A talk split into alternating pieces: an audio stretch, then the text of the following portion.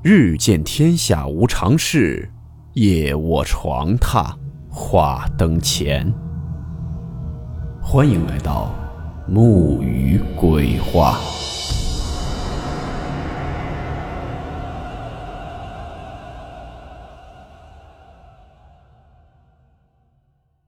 大家好，我是木鱼。今天的故事来自网友提灯逝者投稿分享。故事名称：被架着跑的孩子。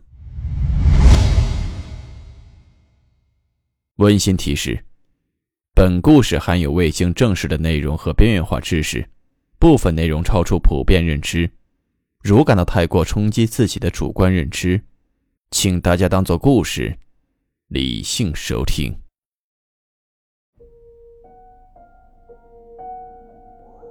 我今天所讲的有四个故事，基本上呢都是听家人或者一些老一辈的亲戚们曾经讲述过的一些事情。第一件事是小时候发生在我们村子里的，当时那件事基本在我们村闹得人尽皆知。我们村有一个年轻妇女，结婚没两年生了个儿子，可惜得了场病，没有躲过去，就撒手而去了。留下的孩子没人照看，就由孩子的姑姑收养了。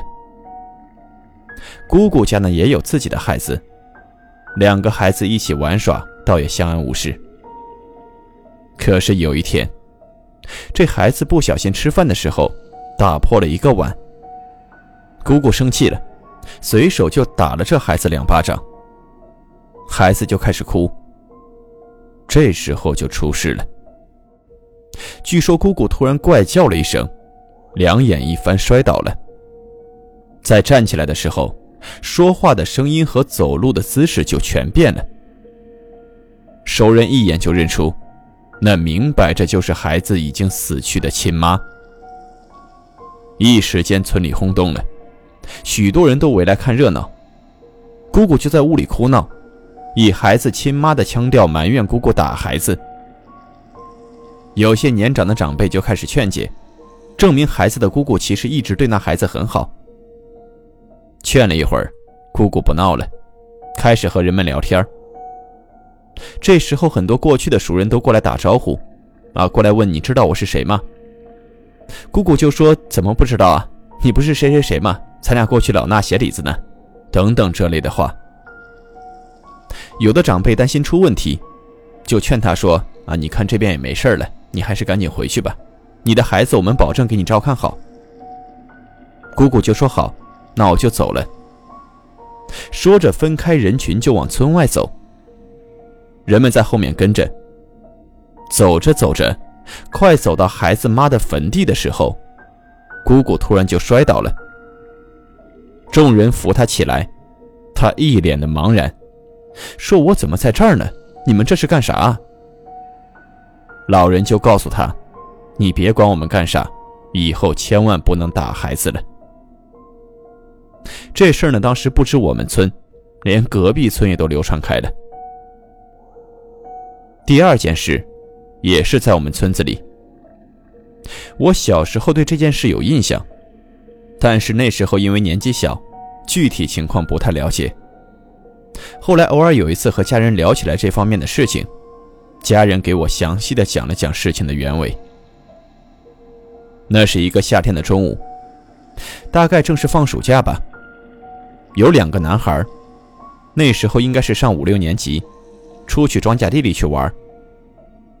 在我们当地的农村有个禁忌，就是正午时分是不宜出门的，即使出门也不要去野外，因为正午时分是一天中最凶的时辰。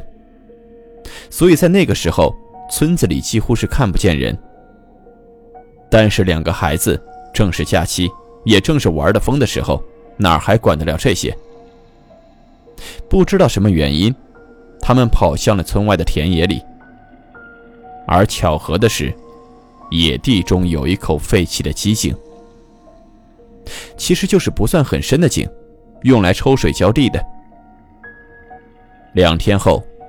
两个孩子的尸体最后就发现在这口井里。事情闹大了，村口的一位老人回忆起这件事。老人家在村口，距离出事地点不远。在事发的当天，老人在自家院门前闲坐，突然就发现有两个孩子飞快地从门前经过。让老人惊讶的是，他发现两个孩子几乎是脚不沾地。老人当时还喊了一声，但是孩子们没有任何反应，飞快地直奔那片野地而去。老人当时以为自己有点眼花，也就没再想别的。有上了岁数的老人一听，当即就断定，孩子们是遭了鬼架了，是被鬼架着扔到了井里。这么一说，有个年纪更大的孩子也说了，那口井是有点问题。他在那附近曾经打过草，有一天无意间向井里看了一眼，竟然发现里面有颗大珠子在井底发出五彩的光。他惊讶又兴奋，当时就想跳下去，但刚到井边，也许是冥冥中的天意，他忽然闻到了有种说不出来的臭气。心里有种不好的感觉，就逃离了那里。此事当然惊动了警察，但官方给的结论是两个孩子误入废井，而井中缺氧导致窒息死亡。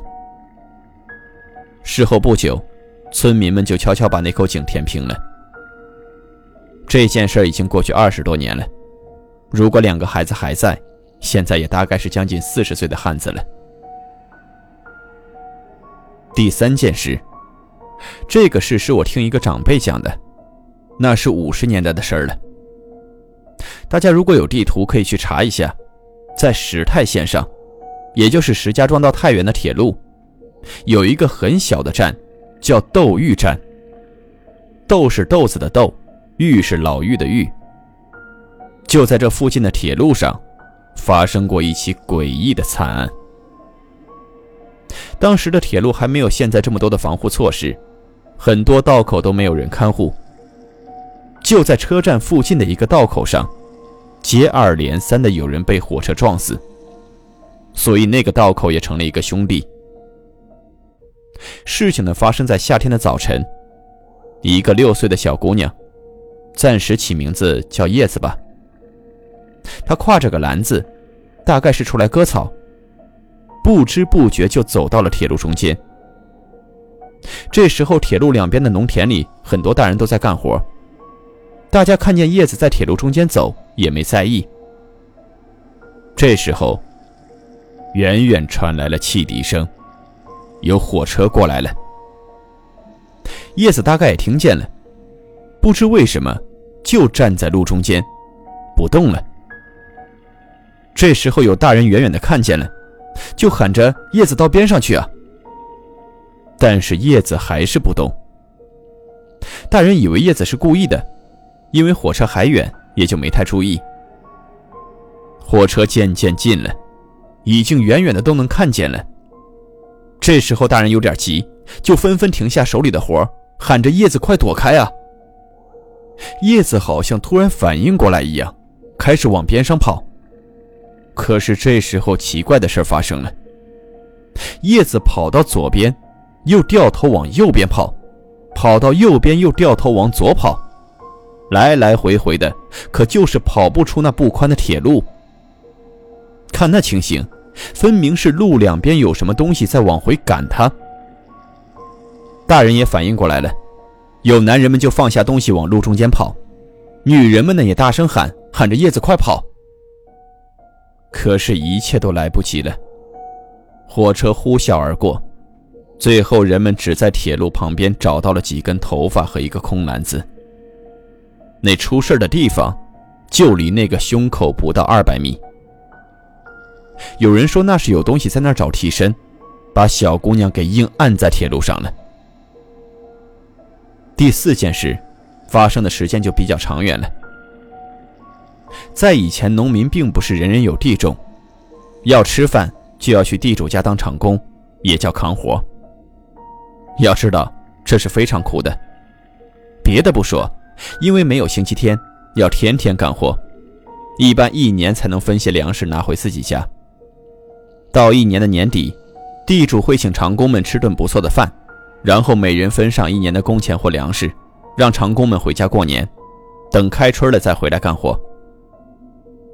话说呢，有这么几个长工，一起在离家几十里外的另一个地主家干活。这一年年底收成不错，地主晚上请大家吃了顿饺子，还喝了点酒，每人分到了工钱。那时候的人实在，不像现在经常不给民工工资。几个人拿了钱都很高兴，原本是要明早走，可是大家兴奋，一年没见老婆了，又喝了点酒，一冲动就决定今晚回去。几十里路，走半夜就到了。地主知道了，就劝他们，说这条路不太平，因为当时是战争年代，到处死人。劝他们，但是年轻人不听，就坚持出发了。走到路上没多久，就下起了雪。几个人仗着酒劲，冒雪而行。但是那天实在是冷啊，夜也深了，所以还是冷得很厉害的。好在他们都年轻，也能扛住。可是快要到家的时候，夜已经很深了，几个人的体力也都到了极限。那时候其实就是穿手缝的棉袄，不像现在有皮衣或羽绒服。正在大家又冷又困的时候，突然发现前边的山脚下有火光。走近一看，有几个人正在那儿烤火呢。这下那几个人就很兴奋了，终于可以暖和一下。走过去就和几个烤火的人说话，可是那几个人似乎不怎么爱说话，只是低着头在烤火。几个长工也不管那么多了，就围着火坐了下来。长工里有个人岁数大些，经历的事儿也多。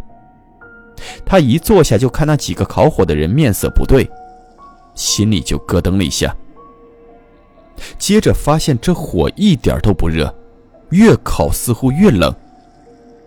也许是心智明镜吧，他当时就站了起来，拉着几个同伴说：“快到家了，我们赶紧赶路吧。”可是几个同伴谁也不听，非要再烤会儿。这个人没有办法，知道再下去会有凶险，就一个人离开了，回家去找人。到家天也就亮了，他赶紧约上乡亲们回来。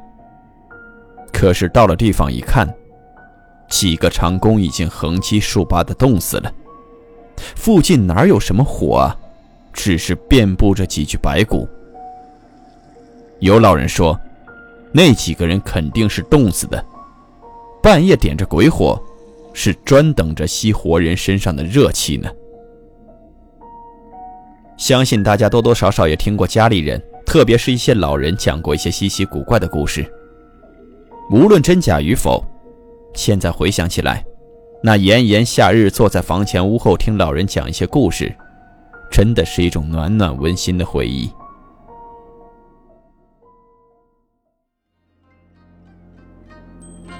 好了，我们今天的故事到此结束，祝你好梦，我们明晚见。